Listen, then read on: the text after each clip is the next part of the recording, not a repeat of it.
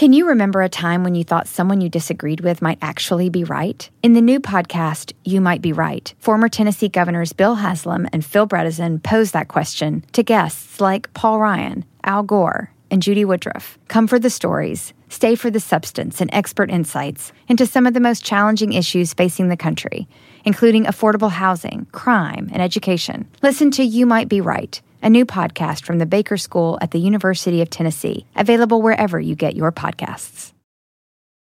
Want the same expert advice you get from the pros in the store while shopping online at discounttire.com? Meet Treadwell, your personal online tire guide that matches you with the perfect tire for your vehicle. Get your best match in one minute or less with Treadwell by Discount Tire.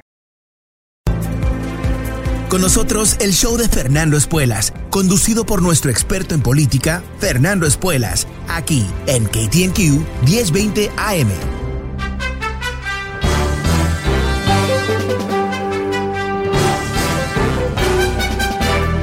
Hola, ¿cómo estás? Soy Fernando Espuelas desde Washington. Muy buenas tardes. Gracias por acompañarme empezando una nueva semana juntos.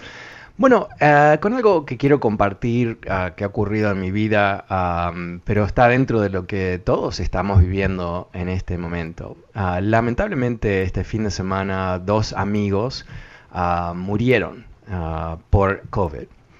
Y es algo eh, realmente trágico, obviamente, cuando cualquier persona muere es trágico, pero en este caso en particular, porque Ah, ahí hay dos ejemplos de personas que están, ah, que son muy vulnerables a COVID. Y esto ha evolucionado para mí de algo, eh, obviamente lo vivo como tú, ¿no? Eh, tratando de mantenerme sano y no ah, caer con la infección. pero eh, no he tenido nadie en mi cercanía que ha padecido de esta terrible enfermedad. Y las dos personas tenían dos perfiles muy diferentes.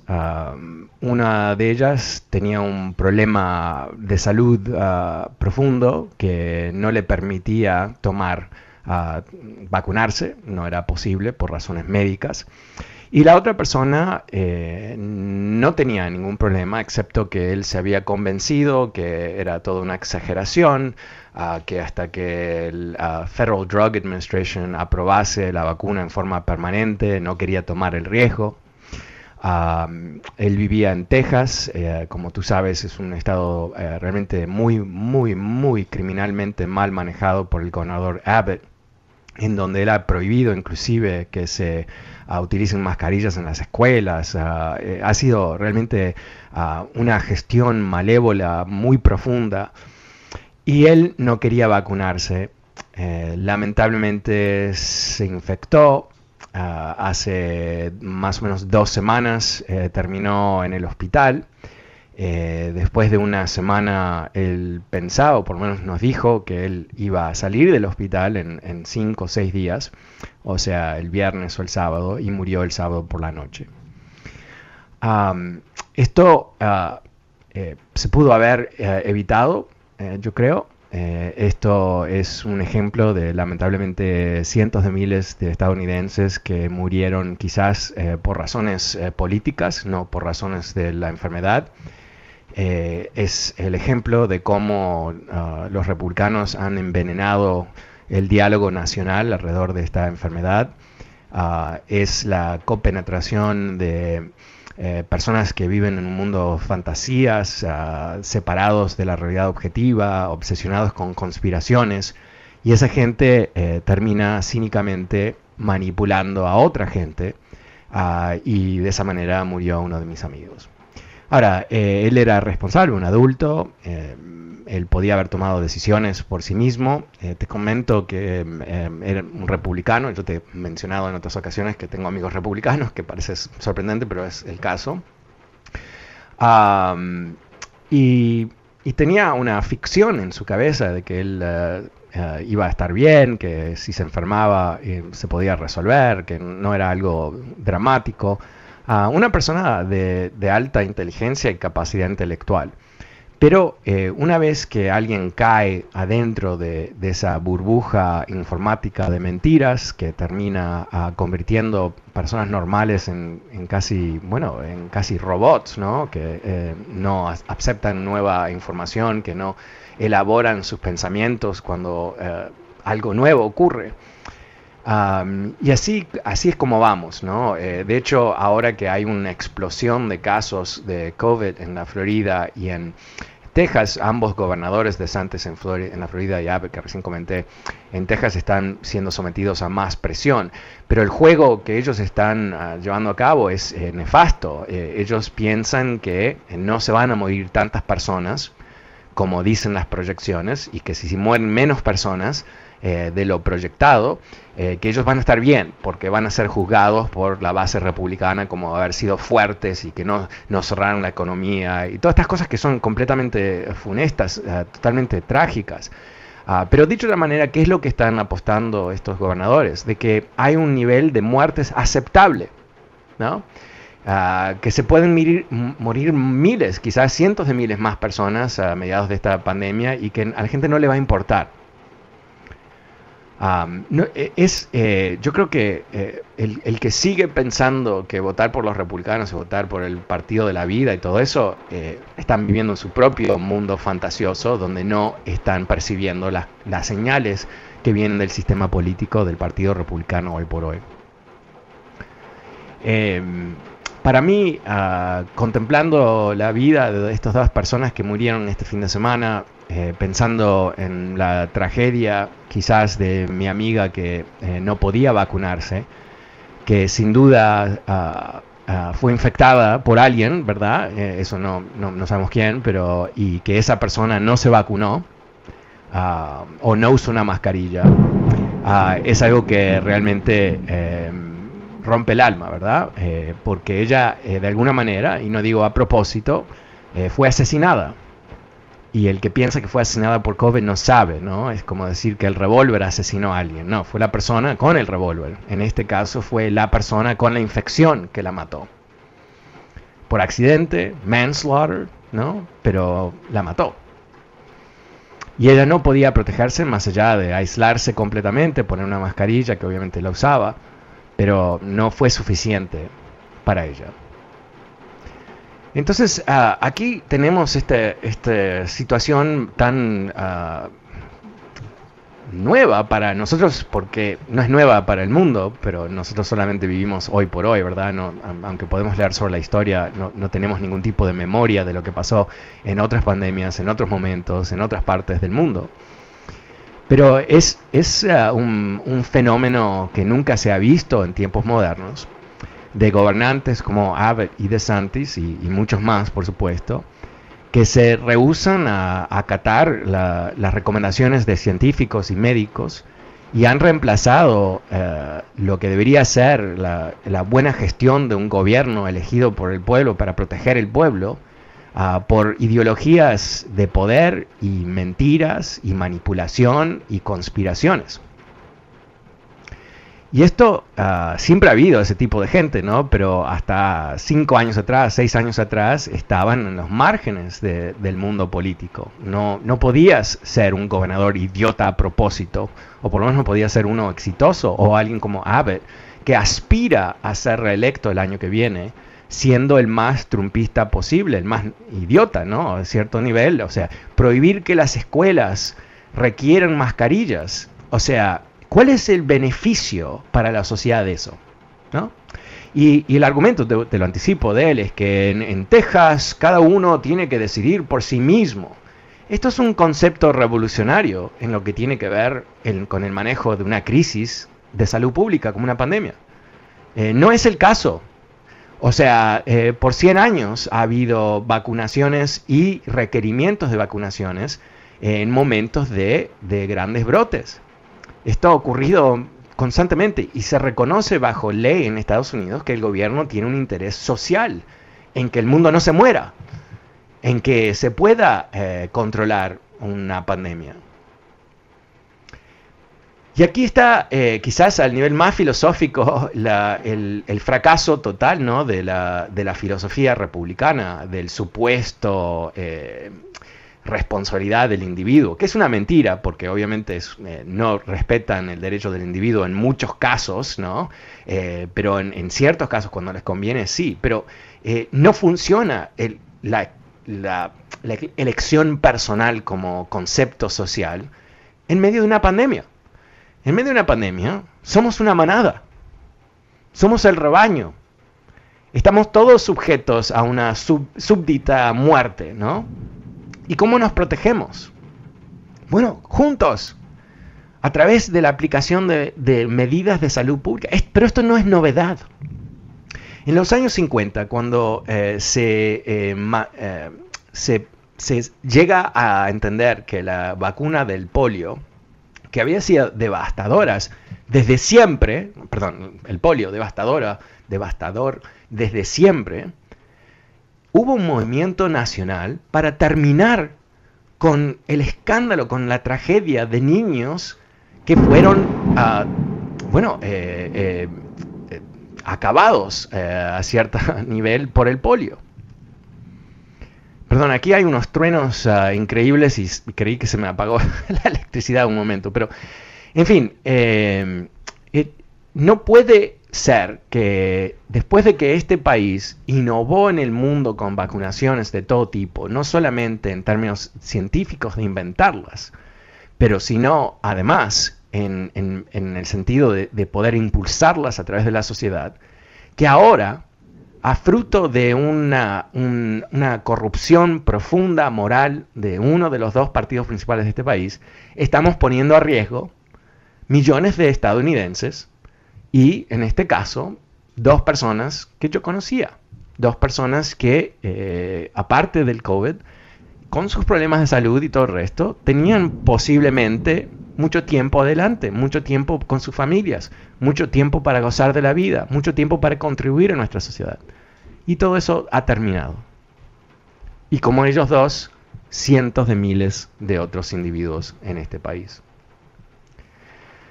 Usualmente cuando cae ah, una tragedia como un huracán, por ejemplo, un terremoto, eh, reconocemos obviamente que eh, vivimos sobre un planeta ah, activo que ah, hace sus cosas, ¿verdad? Y nosotros, como las hormigas, estamos sobre este planeta y, podemos quizás controlar las cosas mejor que las hormigas, pero no podemos controlar todo, ¿no? Los huracanes van a pegarle a Miami los terremotos le van a pegar a San Francisco. ¿okay? E, es así. Pero cómo juzgamos eh, esos eventos usualmente es a través de la respuesta del gobierno. ¿no?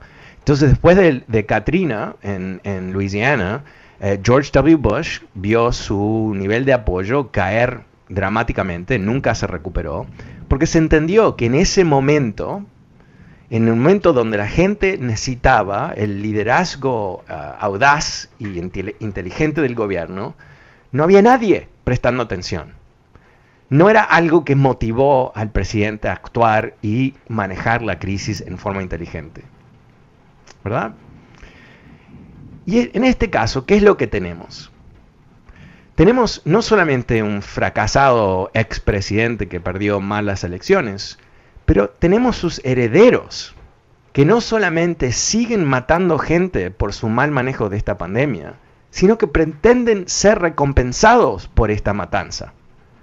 DeSantis está clarísimo, el gobernador de la Florida, eh, se está posicionando para las elecciones del 2024. Y él no ah, interpreta su éxito como gobernador como salvar personas, sino el apoyo que recibe de los más fieles trumpistas, que están dispuestos a ver quien sea que se muera. Abbott lo mismo, tiene pretensiones, este sinvergüenza, de presentarse a las elecciones del 2024. Y él está haciendo una apuesta que se van a morir personas, no las va a proteger, pero no va a morir suficiente como para impactarle su carrera política es, es, ah, es frío, es frío, es frío. Y no reconocerlo por lo que es. Y, mira, estoy un poco impactado, obviamente, porque son dos amigos, pero eh, esto, estamos todos impactados. estamos todos impactados. Porque hasta que no se controle la pandemia y lugares como la Florida y, la, Florida, eh, la Florida y Texas, que no controlan la pandemia, con estas políticas de abandono y de cinismo, son lugares que van a seguir matando gente y quizás inclusive lugares que van a exportar variantes del, del virus que puedan impactarte a ti que estás vacunado o a mí que estoy vacunado. Entonces, ah, imagínate, ¿no? El, riesgo que, corremos como país. Todo esto uh, por encima de el riesgo político que estamos viviendo, donde el descubrimiento de los intentos de Donald Trump de llevar a cabo un golpe de Estado están ahora enfrente de nosotros, cada vez con más detalle y evidencias, y nos damos cuenta que llegamos al precipicio que inclusive cuando Trump había abandonado el manejo del COVID, Perdón, em, aparentemente se, cortó la, electricidad. Yo seguí hablando y creo que dije cosas maravillosas que nunca más se van a recuperar, pero aquí volví. Ah, pero, para resumir, eh, voy, a abrir las líneas. El número es 844-410-1020, 844-410-1020 si quieres uh, participar de esta conversación. Pero para, para, terminar un poquito antes de ir a las líneas, eh, yo creo que eh, eh, el papel uh, de estos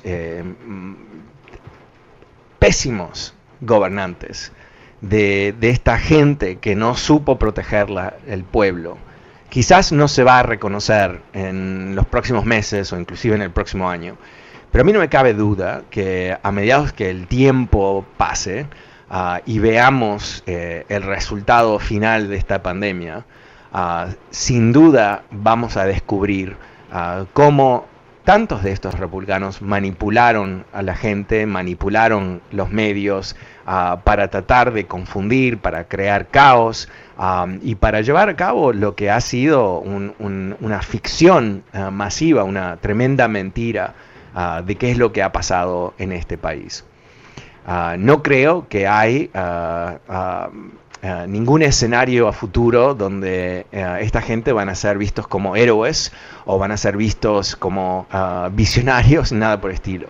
Y lo que queda pendiente es si hay suficiente normalidad en las cabezas de los votantes republicanos que se den cuenta que más allá de su amor a los valores conservadores y todo el resto, que elegir gobernantes corruptos, moralmente en bancarrota, ah, ineptos en algunos casos inclusive, pero usualmente no ineptos, usualmente malévolos, ¿no? porque saben lo que están haciendo, están actuando ah, para lograr ciertos fines políticos. Bueno, todo eso eh, eh, yo creo que tiene que ser, en algún momento, no sé si tiene que ser, espero que sea, mejor dicho, ah, un momento donde se despiertan los votantes republicanos y logran, al fin y al cabo, sacarse de encima esta tremenda uh, malévola fuerza que hoy por hoy controla el Partido Republicano.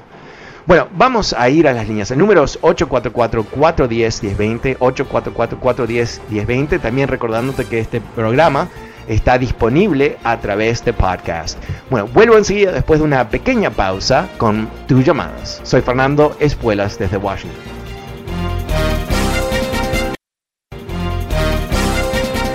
Perdón, eh, aparentemente se, cortó la, electricidad. Yo seguí hablando y creo que dije cosas maravillosas que nunca más se van a recuperar, pero aquí volví. Ah, pero, para resumir, eh, voy, a abrir las líneas. El número es 844-410-1020, 844-410-1020 si quieres uh, participar de esta conversación. Pero para, para, terminar un poquito antes de ir a las líneas, eh, yo creo que eh, el papel ah, de estos eh, pésimos gobernantes, de, esta gente que no supo proteger el pueblo, quizás no se va a reconocer en los próximos meses o inclusive en el próximo año. Pero a mí no me cabe duda que a mediados que el tiempo pase ah, y veamos eh, el resultado final de esta pandemia, ah, sin duda vamos a descubrir cómo tantos de estos republicanos manipularon a la gente, manipularon los medios ah, para tratar de confundir, para crear caos y para llevar a cabo lo que ha sido una ficción ah, masiva, una tremenda mentira ah, de qué es lo que ha pasado en este país. no creo que hay eh, ningún escenario a futuro donde eh, esta gente van a ser vistos como héroes o van a ser vistos como uh, visionarios, nada por el estilo. Y lo que queda pendiente es si hay suficiente normalidad en las cabezas de los votantes republicanos que se den cuenta que más allá de su amor a los valores conservadores y todo el resto, que elegir gobernantes corruptos, moralmente en bancarrota, ineptos en algunos casos inclusive, pero usualmente no ineptos, usualmente malévolos, ¿no? porque saben lo que están haciendo, están actuando ah, para lograr ciertos fines políticos. Bueno, todo eso eh, eh, yo creo que tiene que ser, en algún momento, no sé si tiene que ser, espero que sea, mejor dicho, uh, un momento donde se despiertan los votantes republicanos y logran, al fin y al cabo, sacarse de encima esta tremenda ah, malévola fuerza que hoy por hoy controla el Partido Republicano. Bueno, vamos a ir a las líneas. El número es 844-410-1020, 844-410-1020. También recordándote que este programa está disponible a través de podcast. Bueno, vuelvo enseguida después de una pequeña pausa con tus llamadas. Soy Fernando Espuelas desde Washington.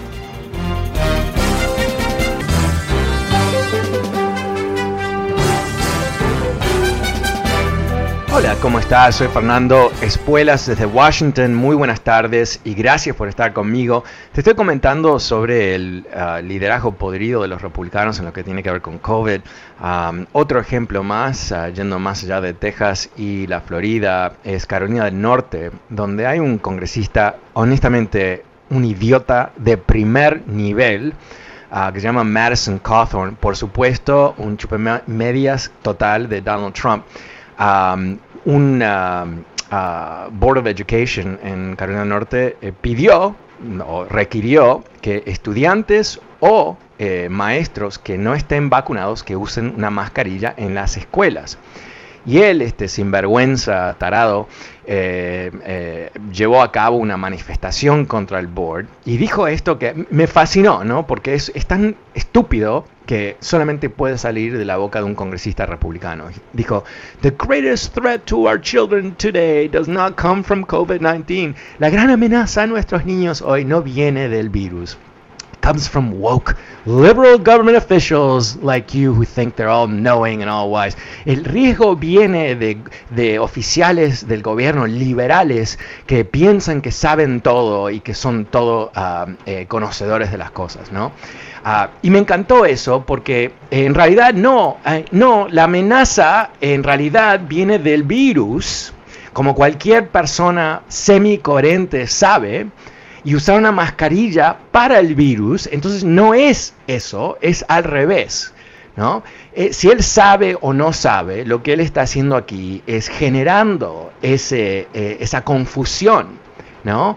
en personas que no saben, no, no, no saben suficiente como para buscar buena información y escuchan a alguien que es supuestamente un congresista, que es un congresista, pero tiene el, cerebro de una ardilla media boba, ¿verdad? Y está ahí dando discursitos y, haciéndose el héroe de, los antiliberales, como que ser antiliberal te va a salvar del COVID.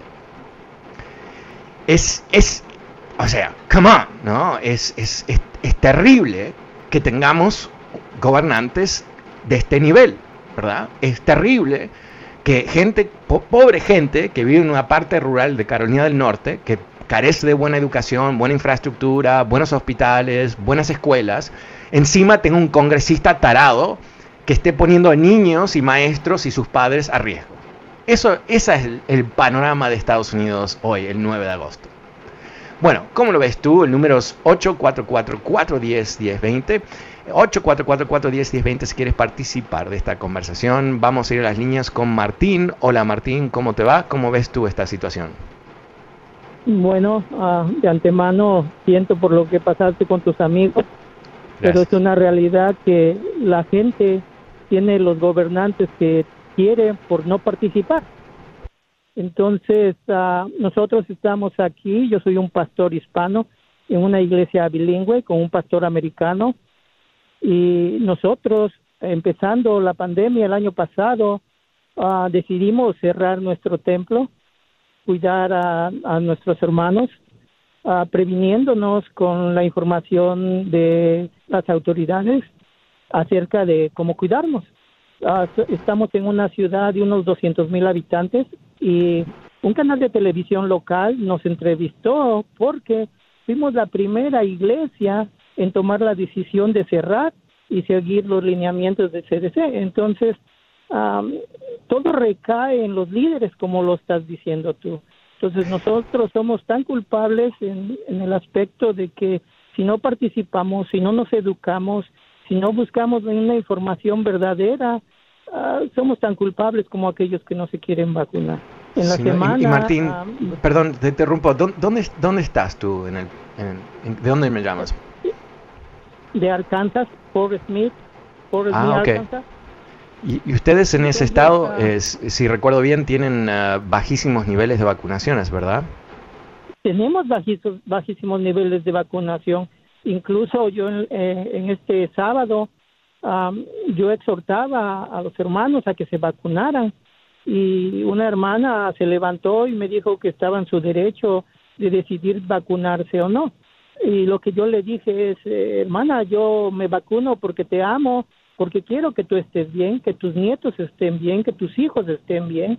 Entonces, ah, batallamos también nosotros como líderes religiosos como pastores acerca de que nuestros hermanos están oyendo y mirando la internet y creyendo todo lo que se da ahí, siendo que el Señor nos da la sabiduría para entender que Él le da sabiduría a los científicos para crear una vacuna y que nosotros la usemos. Necesitamos eh, hacer entender a la gente de que el cuidarnos como rebaño es la única solución para que la pandemia se empiece a detener. Eh, Sin duda, Martín, eh, perdón la interrupción, pero me fascina lo que tú dices porque yo lo he dicho muchas veces, ¿no? Que, eh, si, Dios ha creado el mundo, creó los científicos también. Ah, y, no, ignorar el conocimiento que ha venido a través de la ciencia es, es, algo absurdo. Pero, pero tú sabes muy bien, ¿no? Que en la comunidad religiosa en particular, en el sur de Estados Unidos, hay, ah, se ve con reojo el tema de las vacunas. Obviamente ha habido propaganda mentirosa, ¿no? De diferentes canales y, etcétera. Pero ¿cómo es que tú y, tu iglesia y tu comunidad llegó a tomar esa decisión que, parece bastante sabia y acertada, obviamente? Bueno, mi pastor es un hombre de, de 80 años y él es republicano. La mayoría de nuestros hermanos americanos son republicanos, pero también he entendido que si nos dejamos guiar por la escritura, vamos a tomar las decisiones tratando de cuidar a, nuestra membresía. Entonces, ah, este año pasado que fueron las votaciones, ah, nuestro pastor dijo, es la primera vez que voy a votar uh, no republicano mm, porque todo lo que se vivió con los pasados cuatro años del presidente, entonces debemos de ser conscientes y sensatos de que no nos podemos casar con ningún partido si no está haciendo lo que es mejor para todos. Ellos están para servirnos, así como nosotros le servimos a la membresía de, la iglesia. Ellos no nos sirven a nosotros, ellos nos sirven a nosotros, o sea, nosotros somos los jefes de ellos, no ellos nuestros jefes. Wow, eh, me encanta, o sea, me encanta lo que tú dices, ¿no? Porque eh, me, da tremendo optimismo, ah, porque yo, nunca he entendido el conflicto entre ciencia y religión, nunca lo he entendido, porque al fin y al cabo eh, hay, son diferentes mundos simbólicos, tienen diferentes propósitos, no tienen que estar en conflicto. Y yo que me crié en, el ambiente católico, en el mundo católico, eh, hay un reconocimiento en esa iglesia, por lo menos, que todo el rechazo de la ciencia de los últimos mil años fue una equivocación, porque no, nos permitió ver la creación de Dios. Entonces me fascina lo que tú dices. Y Martín, ¿nos puedes dar una indicación? ¿Te parece que, la actitud de tu pastor y tu iglesia se está viendo reflejada en otras iglesias eh, en Arkansas? Bueno, nuestra denominación ah, está tratando de, que a nivel nacional tenemos congregaciones ah, alrededor de todos los Estados Unidos y Canadá y México y otras partes del mundo. Entonces estamos tratando de que usemos la sabiduría que el Señor nos ha dado para tomar las mejores decisiones. Como líderes nosotros somos responsables de la seguridad espiritual y física de, de nuestra membresía bueno, Martín, eh, lamentablemente se nos acabó el tiempo en este segmento, pero realmente muy agradecido que nos llamaste y compartiste tu historia, muy poderosa y honestamente me, has dejado mucho más optimista de como ah, estaba antes de empezar el programa. Martín de Arkansas, muchísimas gracias por llamarnos. El número es 844-410-1020. Soy Fernando Espuelas, en medio de una tormenta, en vivo. Vuelvo enseguida, este es el último corte comercial del programa. Ah, no te vayas.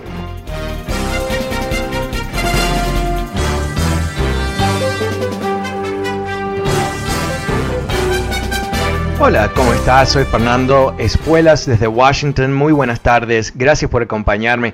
Estamos hablando de la tragedia que se está ah, viendo en la Florida, en, ah, en ah, Texas y otros estados en donde gobernadores republicanos han eh, hecho un mamarracho, ¿no? Ah, se han posicionado como los más trumpistas, ah, rechazando la ciencia, rechazando eh, las recomendaciones del CDC y poniendo a riesgo miles, si no cientos de miles de los ciudadanos de esos estados para ganar ventaja política en próximas elecciones. Es ah, realmente no es un escándalo porque yo creo que estamos hemos superado el concepto del escándalo después de, de, Trump, ¿verdad? Eh, donde cuál es el shock que podemos ah, percibir.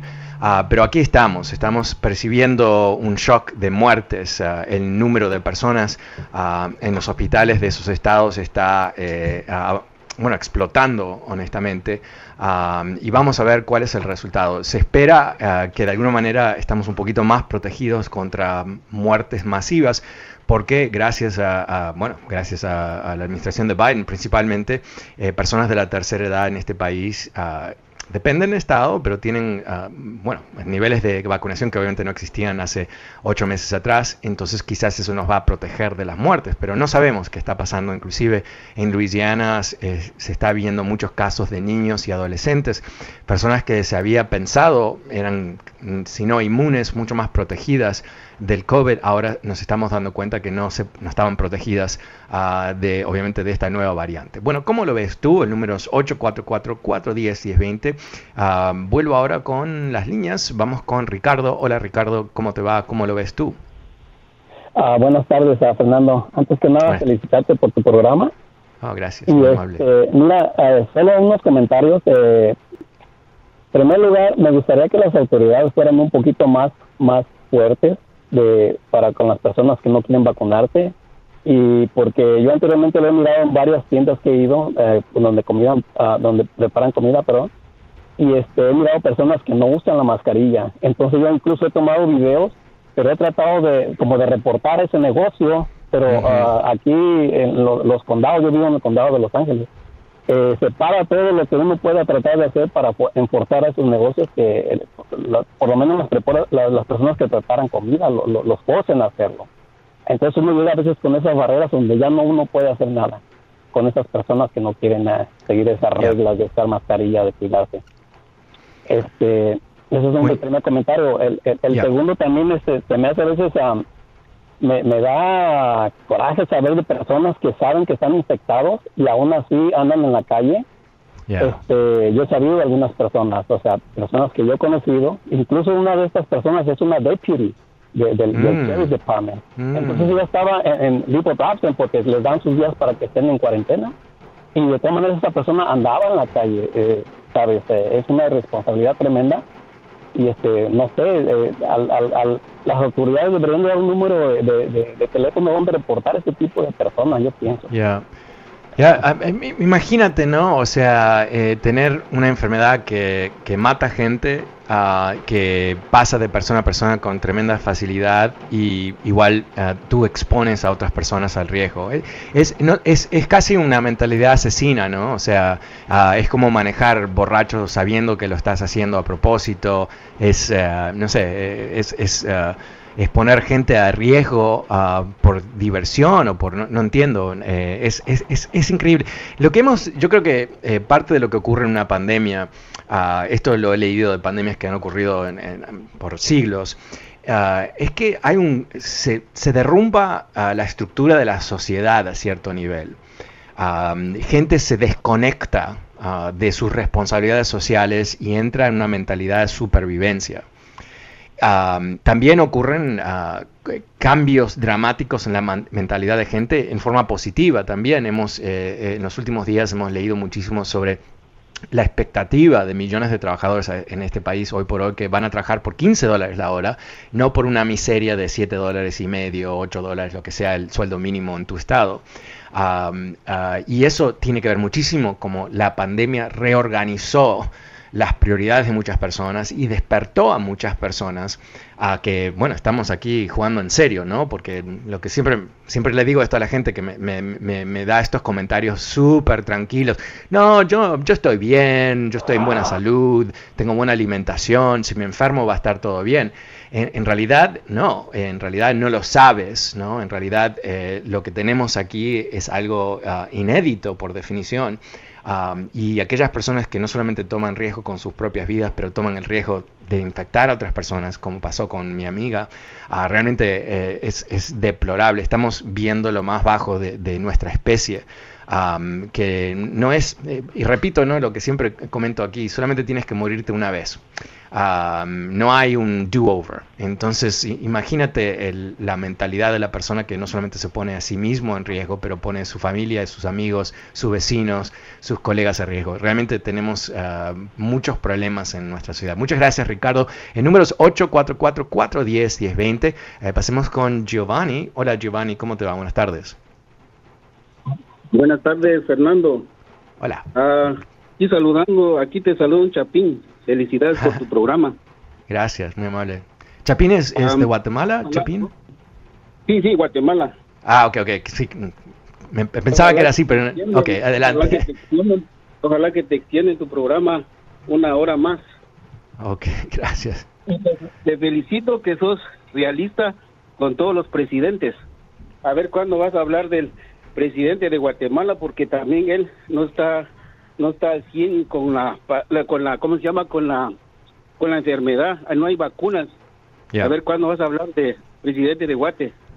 Ok, um, de hecho una historia la, la, la, pensé, pensé hablar de eso uh, hoy, pero um, pensé que no, no era apropiado para hoy, pero eh, sí hay una historia sobre el, el, gran problema de Guatemala. Lo cuento mañana mejor, pero eh, tomo nota y, y lo, lo, hablo mañana. Pero eh, y también te quiero decir una cosa que yo soy republicano, cristiano, pero ya me vacuné. Yo ya estoy diciendo a todos mis familiares, amigos que se vacunen, porque hay muchas personas que no se quieren vacunar, pero no no nada más es los cristianos ni los republicanos, nada que uh -huh. ver eso, miro yo, pero cada quien que tome su decisión, pero yo nomás quiero compartir que soy republicano, pero no soy trompista, soy Ajá. republicano, pero ya me vacuné, gracias a Dios que no me no me no me enfermé, pero yo yeah. soy, le doy gracias a Dios que me cuidó, pero ya me puse la, las dos vacunas de Pfizer y ahorita Buenísimo. estoy tranquilo. Muy bien. Felicidades. Y Gracias. yo exhorto a todos mis, mis, paisanos guatemaltecos que nada que ver con, con republicano ni demócrata. Hay que pensar sobre la salud. Gracias, Así muy es. amable. Te felicito. Te escucho todos gracias. los días aquí a las 20. Ah, muchas Bye. gracias, Giovanni. Gracias, un placer hablar contigo. El número es 844-410-1020. Pasemos con Carlos. Hola, Carlos, ¿cómo te va? Oh, se nos fue Carlitos. Eh, vamos con Elías. Hola Elías, buenas tardes, ¿cómo te va? Hola Fernando, bien, gracias. Bueno. Este, mira, mencionaba una persona el asunto de la religión. Yo creo eso es algo muy importante, ¿no? En este país, porque pues de una u otra forma siempre la religión tiene cierta autoridad moral, ¿no? Sobre la yeah. ciudadanía, sobre la población. Y obviamente pues se decanta también políticamente cuando llega el caso, ¿no?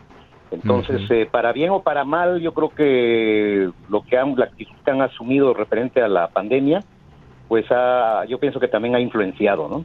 El problema uh -huh. es que en su mayoría las iglesias evangélicas y el catolicismo de este país literalmente se desposaron con el trompismo, ¿no? Desde la pasada administración y mucho más antes de las elecciones.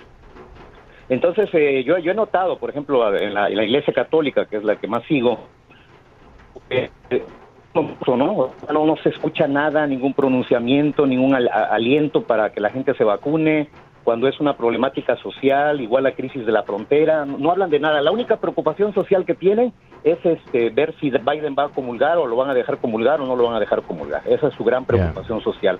Pero en lo referente a temas de importancia social, o sea, como la pandemia o eso, no, no dicen esta boca es mía, ¿no? O sea, no, no, hablan, no alientan a la población, entonces están eh, cumpliendo un papel muy negativo, digamos, en todo eso. Pero todo eso se explica por su favoritismo hacia el trompismo. Yo siempre he relacionado toda esta situación de la pandemia con el trompismo, porque eso es como una resistencia política, es como una forma de oposición política. Tenemos en este país dos grandes problemas, dos pandemias, la pandemia del coronavirus y la pandemia del trompismo, ¿no?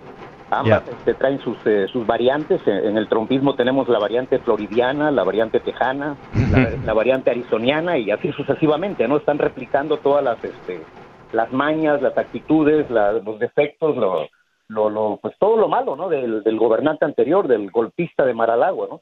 Entonces, pues es terrible porque ya vemos a estos eh, gobernadores, ¿no? Compitiendo a ver quién es más necio para manejar la pandemia. Eh, y esto puede revertirse como está pasando en su contra. El problema es que todos estamos en un mismo barco y tarde o temprano nos va a terminar afectando a toda la población. Este, pues, eh, sí, sí, Entonces, pero, es lamentable, pero Sí. yo creo que, Elías, el, cruce, o, sea, realmente nos, mala suerte tuvimos, ¿verdad? Porque eh, no solamente tuvimos una pandemia, como tú dices, del, virus, del COVID, también tuvimos una pandemia de Donald Trump, ah, en donde él, estuvo cinco años descalificando el gobierno, ¿verdad? descalificando cualquier cosa que él no hacía, eh, eh, las ramas del gobierno, la estructura, la constitución, la verdad, ¿no? O sea, cuando eh, esto se va a estudiar ah, por universidades y profesores y todo tipo de gente por, años y años y años, ¿qué impacto tuvo la avalancha de mentiras de Donald Trump, de toda o sea, de todo tipo y de todo, en toda ocasión y, mentiras feísimas, ¿no? Acusando de ser enemigos a la prensa y todo eso. ¿Cuánto eh, degradó eso el concepto de la verdad? O sea, ¿cómo él pudo? Porque lo fascinante, a mí me fascinó algo de las elecciones arriba de todo, ¿no? ¿Cómo puede ser que cuatro años después Donald Trump recibe 74 millones de votos? ¿No? ¿Cómo, cómo puede ser? Eh, porque a mí si me miente una persona una vez, digo, ah, me mintió, bueno, lo perdono. Me miente dos veces, ok.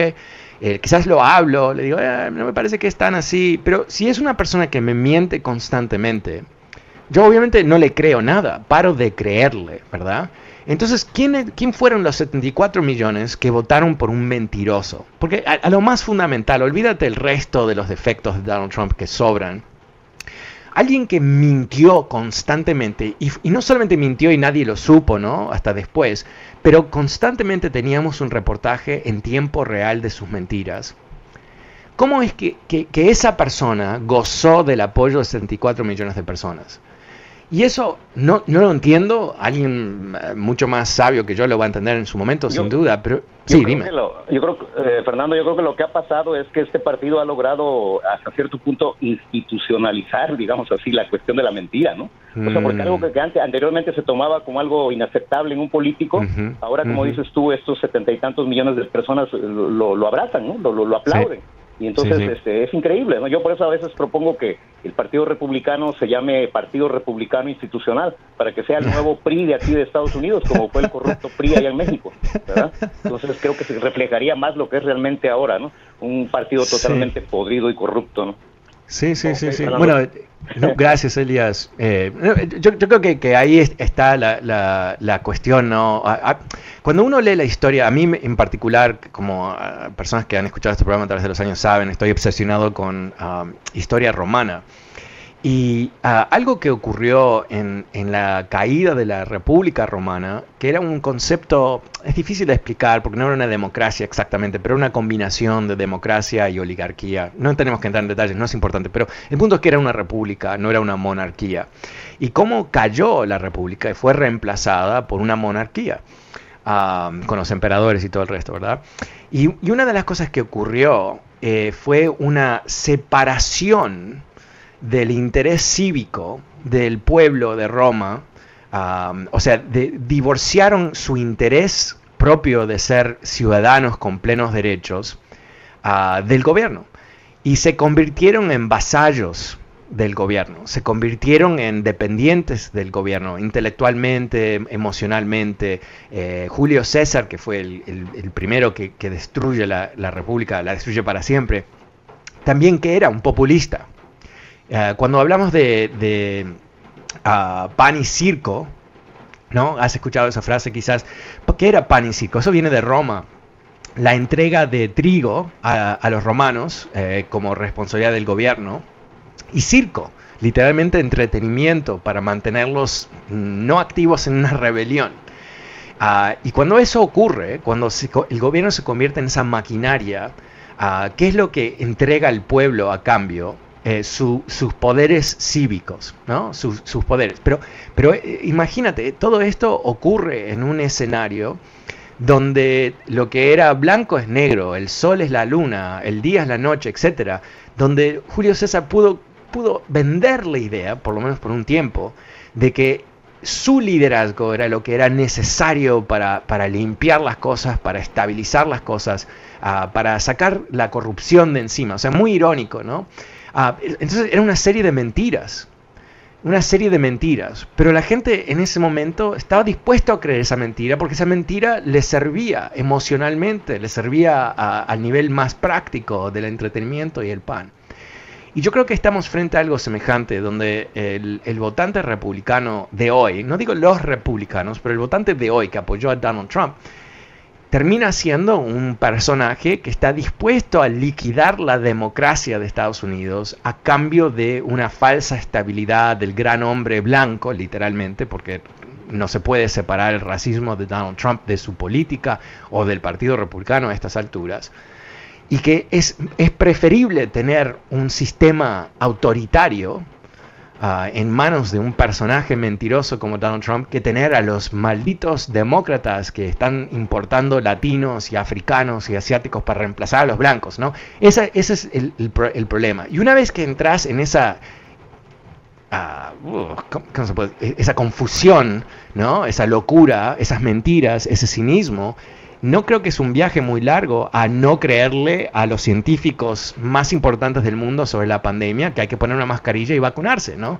O sea, una vez que tú estás comprometido con esa mentira, con esa ficción, ah, con esa historieta, es como que no tienes mucho incentivo de, salir de esa, de esa situación uh, emocionalmente, intelectualmente.